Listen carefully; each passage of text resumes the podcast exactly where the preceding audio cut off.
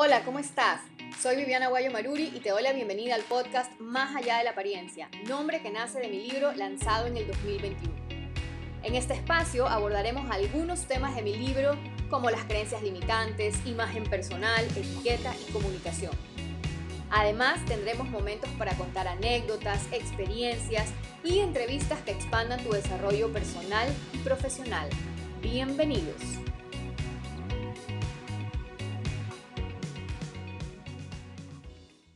Hola, ¿cómo están? Bienvenidos a un nuevo episodio de Más allá de la apariencia, hoy con un tema que nos interesa a todos, la influencia del marketing en la negociación. Y para eso me acompaña el duro de los duros en estos temas de marketing, Juan Pablo Herrera.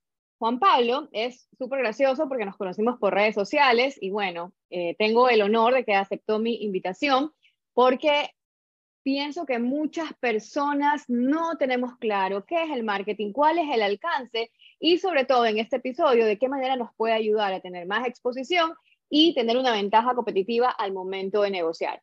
Juan Pablo es un experto en marketing que ha trabajado en varias multinacionales y actualmente se encuentra en la empresa Softy. Juan Pablo, bienvenido. Muchas gracias, Viviana. La verdad que el honor es mío. Bien. Eh, como tú dices, y un poquito entrando pues, en preámbulo, pues sí, nos conocimos por redes sociales, yo más que nada viendo tu contenido, te conocía personalmente, pero viendo tu contenido que resulta funcional, resulta funcional para distintas aristas en que uno trabaja. Y pues muchas gracias por la presentación. De hecho, básicamente lo que he hecho en mi vida es estar inmiscuido en esta parte comercial, sea del lado del marketing o del lado del trade marketing. Así que a las órdenes para poder dar algo pues, que sea de buen insumo a tu audiencia. Muchísimas gracias. De hecho, también como un dato curioso, Juan Pablo hace publicaciones en LinkedIn que me encanta. Yo digo, me encanta la forma en que haces los posteos, no los hace tan seguidos y yo digo, por favor, comparte más porque hay muchísimo contenido de valor y bueno, por eso decidí invitarlo para que todos se beneficien de lo que Juan Pablo tiene para contarnos hoy. Así que Juan Pablo, empecemos desde lo básico, desde lo esencial y lo sencillo. Por favor, definamos qué es el marketing. Bien, Viviana, mira, eh, en toda esta experiencia que he tenido, tú has mencionado empresas multinacionales, pero no te diría solamente ahí, sino también una experiencia con una nacional, con otra empresa pública, es decir, que tenía que ver en algún momento con el gobierno, con la aventura de dar servicios, porque me aventuré a dar también clases universitarias, con todo eso, yo podido comprender con esa experiencia que el marketing nos sirve a todos, ¿no? Entonces, lo que yo quisiera dejar por sentado es que no veamos el marketing como algo lejano, como algo estereotipado, creativo, que casi que vamos a salir con una tabla de surf y con unos Converse, y entonces son los locos de la empresa, los marqueteros. No, sino que tiene que ver mucho su papel estratégico. Es donde se sitúa ahora el marketing, porque el marketing es nada más y nada menos que primero que nada una ciencia social. Siendo una ciencia social, necesita el apoyo de otras similares, como por ejemplo la psicología, la investigación de mercado, la comunicación. No es una ciencia exacta, por lo cual eso es bueno y malo, porque es fácil equivocarse, pero también fácil de corregir es rápido de corregir, rápido de aprender y que podamos, si es que la embarramos en algo, dicen en redes sociales, que nosotros podamos corregir rápidamente. Si uno la tradujera en el español es mercadotecnia, lo dice todo el concepto. Son un conjunto de técnicas que lo que nos ayudan es a tener una buena comercialización de nuestro producto en el mercado. Pero lo que a veces nos olvidamos es que tiene que satisfacer o buscar satisfacer necesidades del consumidor. Si ese concepto lo tiene el marketing, entonces estamos otra vez en línea. Y hay pues muchas maneras de definirlo, hay muchos libros, muchas clases que uno a veces puede recibir, pero yo lo puedo resumir en tres cosas más que nada el marketing. La atención, el contenido y un poco la comunicación que podamos tener de nuestro producto. Me encantan esas palabras claves que tú dijiste siempre y cuando haya un beneficio para el consumidor, porque muchas veces pensamos que el marketing es solo mostrar, ¿verdad? Y, y, y no es demostrar o tener exposición, y eso que tú dijiste me parece clave. Ahora yo te pregunto, ¿cuál es la diferencia entre marketing y publicidad? Porque tú decías que necesita de otras para surgir. ¿Cuál sería la diferencia entre marketing y publicidad? Claro, la parte de marketing eh, te engloba muchas, muchos temas estratégicos, porque tú le tienes que hablar al oído al consumidor final, al comprador shopper que le llamamos. En cambio, en publicidad vas a tener que meterle muchos temas de creatividad. Ya el marquetero podrá haber definido un brief, una estrategia, pero tendremos que meterle temas de creatividad, de cómo vamos a resolver ese problema que tiene la empresa. En ese resolver tenemos que tener aristas de comunicación y publicidad que nos ayuden a tener algo distinto. Por eso vuelvo otra vez un poquito hacia lo que te decía, ¿no? Eh, y más que nada, pues para que la audiencia lo entienda, de que el marketing nos sirve a todos, en el sentido de inclusive en un emprendimiento, ¿no? Por eso yo hablaba de atención, de producto y de contenido, ¿no? Lo primero que uno tiene que, pensar es en la atención pero no en la atención de cómo voy a llamar la atención siendo casi que disruptivo, nos encanta la palabra disruptivo, entonces es como que muy usada y a veces uno dice, ¿qué es disruptivo? ¿no? es como que salirse fuera de la caja, ok, listo, todo bien, pero no es por salirse de la caja, es por ser estratégico. Y lo primero es, ¿dónde voy a llamar la atención? Entonces, una persona que trabaja en marketing tiene que estar viendo continuamente dónde están los medios de contacto de mi consumidor final, no los que a mí me gustan, porque a mí como brand manager me pueden gustar estos medios de contacto, me puede gustar el cine como medio de contacto. Pero la pregunta es, ¿el producto que tú estás vendiendo ahorita es un punto de contacto para tu consumidor, consumidor final o no? Pues si no lo es, entonces está mal. Entonces, lo primero es ver cómo captamos la atención. La atención se puede captar por medios tradicionales, muy grandes, tal vez como un comercial de televisión, radio, prensa escrita, vía pública pero también puede ser por medios no tradicionales como la que ya conocemos ahora como digital, las redes sociales. Mira, tú y yo nos contactamos por algo que es redes sociales. Un emprendedor que está queriendo vender fotografías, por ejemplo, la toma de fotografías puede hacer una buena cuenta en Instagram. No metamos todavía tan, tan difícil, lo metamos algo, algo sencillo como Instagram. Puede tener una estrategia en Instagram de posteo, de frecuencia, de qué contenido, qué es lo que voy a mostrar, porque allí está la atención nuevamente a su consumidor. Y otros, en cambio, tendrán que hacer tal vez atención en el punto de venta. Muchas veces decimos que el material del punto de venta es el vendedor silencioso, y es algo real, porque la persona de ventas lo habrá dejado ejecutado ese material ahí, pero cuando sea el momento de la compra no está, por eso es el vendedor silencioso. Si puso un afiche bien que invita a entrar a una tienda, está el vendedor silencioso. Si luego dentro de la tienda alguien ve una buena exhibición de percha, cabeceras y demás, que te invita hacia ver ese producto, esa novedad, dirigirte hacia la percha, hay nuevamente la atención. Si se desarrolló bien del lado del marketing, la parte del empaque, el packaging, que llama la atención, que se diferencia de otros, que te comunica bien los beneficios, entonces otra vez tengo la atención. Veamos cómo no solamente captar la atención es para una gran empresa en medios tradicionales, ¿no? Hay también medios no tradicionales y en el punto de venta. Esto está estrechamente relacionado, o no sé si es lo mismo, cuando nosotros aprendemos sobre marca personal, marca profesional, y decimos que el proceso para dar a conocer tu marca personal es el personal branding. O sea, porque no es lo mismo marca personal que personal branding, porque personal branding es el proceso para dar a conocer tu marca. ¿Esto es lo mismo que el marketing? Tal cual, Viviana. Es más, eh, muchas personas a veces nos cuestionan, y de hecho hay que cuestionarlo personalmente, ¿no? Cuando uno dice, tú manejas marcas, claro, yo manejo marcas, y haces eh, planes de cinco años, de tres años, perfecto, muy bien, ¿cómo está tu plan, no? Tu plan de tres años, ¿cómo está? ¿Cómo está tu plan de cinco años? Así como le cambiaste, digamos que la estructura iconográfica a la marca, porque ya habían pasado cinco años y había que darle un refresh, ¿cómo va lo tuyo también, no? ¿Cómo va lo tuyo? Que no significa tampoco ser esquizofrénico. La base siempre se va a mantener, pero sí podemos darle un tuning a la marca, ¿no? Y ahí me voy hacia la otra parte que ya es en sí contenido, porque lo primero era captar los ojos del consumidor, pero luego ya es qué contenido le voy a dar hacia quienes yo capté. Y en ese contenido tendremos que balancear un poco entre lo que es marcario y lo que es conversiones o compras, ¿no? Habrán anuncios y ojo que ahora el consumidor está menos proclive hacia querer ver anuncios. Por ende, tenemos que ver cómo generamos un contenido que yo le pueda hacer eh, nuevamente llamar la atención. Es como que si yo me presentara mañana en una reunión y dijera, hola, ¿cómo estás? Este es mi currículum. ¿no? no, tiene sentido, ¿no? Al menos conversame cómo está el clima, cómo estás, este, cuáles son tus habilidades, eh, hoy qué hiciste, cómo estuvo el partido de fútbol el fin de semana, cómo están las elecciones próximas, etcétera, etcétera. Y ahí sí de a poco te voy mostrando mis habilidades. Ah, mira, yo soy bueno en esto, yo hago estrategias, yo he trabajado con esta marca, este producto, etcétera, etcétera. Tengo esta experiencia, te cuento una anécdota y demás. Igual acá, el contenido, habrán ciertos anuncios que buscarán conversiones, es decir, compras, o al menos dejarle los datos. Pero habrá que balancearlo también con contenido de marca.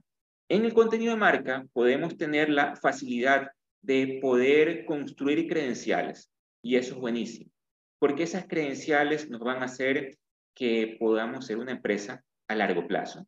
Si no construiríamos credenciales, estuviéramos trabajando con un genérico y posiblemente el motivador de la compra sea solo el precio. Es como cuando uno se dirige a una farmacia y dice, deme una pastilla genérica. ¿Cuánto cuesta esta y la de acá? Me voy por la que cueste menos. O sea, un centavo menos, pero me voy por esa. Pero cuando hay una construcción de marca, realmente un motivador es el precio, pero hay otro tipo de cosas que veo. ¿Cómo me enganchó esa marca? ¿Cómo me está hablando? ¿Realmente me llegó al corazón con lo que dice ahora de atributos? ¿Qué es lo que defiende la marca? ¿Cuál es el tono y manera, cuáles son sus colores, etcétera, etcétera. Entonces hay muchas otras cosas que valoro, que si tengo que invertir cinco centavitos más, lo voy a hacer, porque estoy comprando algo más, una marca. Entonces hay que tener cuidado también en la segunda parte que ya es generar contenido. Me encanta esto, porque esto sí, tal cual lo vemos en, personal branding. Y al igual que las marcas, como tú decías, que están posicionadas, las personas, por ejemplo, en gaseosa, quiero Coca-Cola, así cueste más, o quiero Adidas, o quiero Nike, también en las personas quiero este abogado, así me cobre más, o quiero este maquillador, o quiero, porque justamente están posicionados su marca y ahí es cuando, ese es el ideal de no, sobre todo ya hablando del tema de los emprendedores, que nuestra marca esté tan posicionada que la gente valore más justamente ese contenido, eso que tú dices, más allá del precio, ¿no? Que nos busquen por buenos y no por baratos. Ese es uno de los ideales. Y me daba risa también cuando contabas esto de, hola, ¿cómo estás? Aquí está mi currículum. Es como en LinkedIn cuando aceptas un contacto y de una, hola, mira, te ofrezco esta maestría para que estudies, que no sé qué. Y es como, ni siquiera te conozco, no sabes si me interesa o no me interesa. Entonces me parece súper interesante todo, todo lo que estás hablando. Y ahora, o resumiendo un poquito lo que, lo que tú has dicho, o no resumiendo, pero con estas credenciales que tú dices, hablando en el caso específicamente de los emprendedores, ya estas credenciales que ya nos hacen salir a la cancha con, estas, eh, con este contenido de valor, con este que ha captado la atención del cliente, esto de qué manera se vuelve un aliado, esta palabra que tú utilizaste, una estrategia, si yo tengo que ir a negociar con, con un cliente, o sea, para ¿Cuál es la ventaja de hacer esto? O sea, es como, ¿vale la pena? ¿Cuánto influye en una negociación? Muchísimo, y vale la pena porque así estoy generando credenciales, ¿no? Si no tengo nombre, lo que tengo de soporte son siempre referencias, como uno, nuevamente como persona. ¿Puedo tener de referencias? Sí, yo lo conozco Juan Pablo, pero no solo por el nombre, sino porque ha hecho X, Y, Z. Y alguna vez que tuve un problema, se acercó a mí, me preguntó cómo está y me ayudó, etcétera, etcétera. Entonces ya hay algo básico, algo que alguien puede valorar hacia decir, sí, yo lo conozco de nombre y apellido. Entonces, igual así mismo, un emprendedor tiene que generar credenciales. Y ojo que esas credenciales no son solo de me voy a conseguir un influencer, conseguir un influenciador para que hable de mí, porque tal vez no es creíble. A veces sí, a veces no. Pero si la influencer no lo sabe manejar bien o pasado mañana se va a cambiar de marca, pues más bien es contraproducente es mejor generar credenciales basadas en un buen producto. De hecho, ya mismo me voy a referir a la parte de producto, que eso es vital. En esto de generar credenciales, pues, si no estuviera alineado el producto, si mi producto no fuera bueno, lo que genera es un altavoz negativo. Los consumidores en redes sociales tienen un megáfono, tienen una buena experiencia, la van a contar en positivo. Tienen una mala experiencia, pues se van a quejar, tienen una inconformidad. Entonces, una de las partes importantes del marketing es estar inmiscuido mucho en el desarrollo del producto. No lo pensemos es como que está separado, hay otra área de investigación y desarrollo por allá. No, o sea, lo primordial, si uno quiere satisfacer una necesidad mínima, es tener un buen producto. Sí, hice llamar la atención. Sí, generé un buen contenido que me da credenciales, que entonces tiene marca, nombre y apellido, pero tiene que basarse en un buen producto. Si mi producto ni siquiera da lo mínimo, pongamos, quiero vender comida, y el producto, quiero vender pizza, hay un emprendedor que vende pizza, y el producto ni siquiera sabe bien, por más que yo haya contado un cuento increíble, le haya contratado un influencer, no va a pasar. Tenemos quejas pasado mañana. Pudiste haber generado una, dos, tres ventas y de ahí no va a pasar, va a fracasar. Entonces, no nos olvidemos de la última parte que es generar un buen producto. Esa es la mejor credencial. Luego, ya en base a lo que tengo, voy a poder construir. Justo eso te iba a preguntar, desde tu perspectiva, desde tu punto de vista como experto en marketing, quería que nos compartas a la audiencia tres tips para generar credenciales. Bueno, ya dijiste uno, ¿no? Asegurarnos que el producto sea de calidad. ¿Y otros dos más que nos quieras compartir?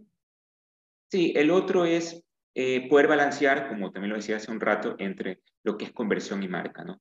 Poder ser un poquito orgánico. Cuando uno, ¿a qué me refiero con esto orgánico? Es un poquito nativo o natural, ¿no?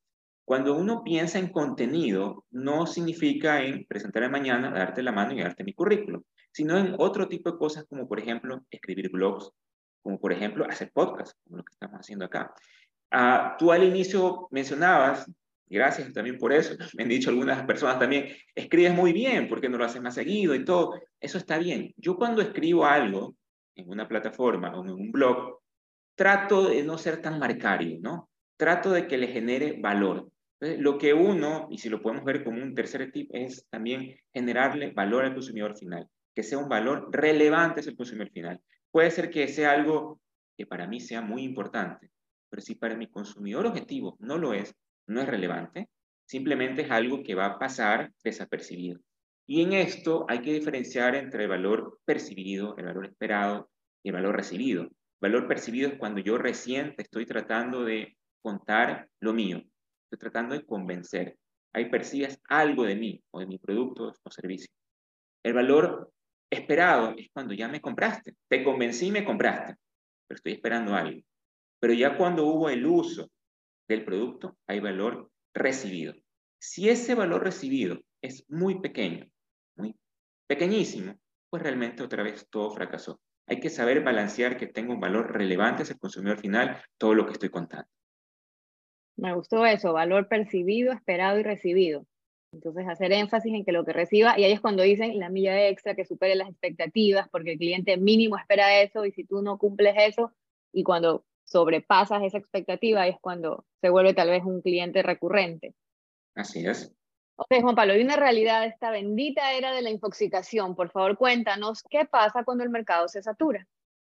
Bueno, esa es una pregunta bastante particular y de hecho, pues la hacen muchas personas, ¿no? Normalmente uno piensa el marketing como para recién lanzar un producto o algo parecido, pero no, son estrategias, estrategias que tienen que funcionar en cualquiera de los estadios de una marca. Y realmente, cuando hay un mercado saturado, que pasa muchísimo, pues hay que aplicar estrategias ya más probadas. De hecho, ahí sí hay como una fórmula, que es penetración, frecuencia, intensidad, pero que en alguna otra empresa llega a ser una cuarta arista. Yo voy a tratar de explicártelas un poco porque realmente es una fórmula hasta para sacar un volumen, P por F por I. Voy a tratar de explicarlo con algo más común. Porque lo primero, penetración, cuando el mercado se satura, yo quiero llegar, voy a tratar de llegar a la mayor cantidad de consumidores. Yo ahora llego a 50 hogares. No, quiero llegar a más. Porque si el mercado se satura, quiero llegar a más, a 70 hogares. Si no llego o no elevo esa penetración que tengo con mi producto, lo que va a pasar es que posiblemente mañana o pasado mañana habrán otros hogares que se vean influenciados por la novedad o por querer probar otra cosa, se queden con un competidor. O puede ser que esos hogares me sean muy fieles, pero por A, B o C motivo ya no tienen poder adquisitivo y consideran mi producto como algo suntuario, como algo que puedo desprenderme si estoy mal adquisitivamente, ¿no? O peor todavía, puede ser que mi base de consumidores se muera. Entonces, no tengo ni siquiera crecimiento por ese lado, el mercado se satura, no subí nunca mi penetración, entonces yo voy a querer siempre renovar esa base, ampliar esa base. Cada vez que la amplío, tengo pérdida de consumidores, por supuesto, y así es el consumo masivo, así es de dinámico el mercado, pero siempre voy a querer tratar de tener una buena penetración, ampliarla, llegar a la mayor cantidad de consumidores que pueda, paulatinamente, pero llegar a más. Eso es lo primero cuando hablamos de esa penetración. De ahí lo siguiente, porque como te digo, es como una fórmula, es la frecuencia. La frecuencia es que tú me compres más frecuentemente, como dice la palabra. Tú ya me compras una vez al mes. Bueno, quisiera que me compres dos veces al. ¿Listo? Entonces, así ya genero más volumen, porque el mercado está saturado, porque todos están pidiendo, cómprame a mí, cómprame a mí, cómprame a mí. Todos están hablando posiblemente de lo mismo. Yo absorbo, yo quito las manchas, yo eh, te refresco. O sea, todos están hablando lo mismo. Entonces, pero, ¿cuál es la diferencia? Sí, algunos me generaron más filiaciones que otros, algunos me llegaron más emocionalmente o aspiracionalmente que otros, cierto, pero vamos a tratar de hacer también que me compres más frecuentemente. Y vamos nuevamente al ejemplo de un emprendedor, porque yo lo que quiero acá es un poco que sea de utilidad pues, a tu audiencia, ¿no? Una persona, y esto es un, caso real, que vende tortas, vende por redes sociales, muy buenas las tortas, voy a decir la marca, em, pues se dio cuenta que en este mes de agosto tiene su mes bajo. por X motivo, tiene su mes bajo. Pues resulta que comenzó a prevender.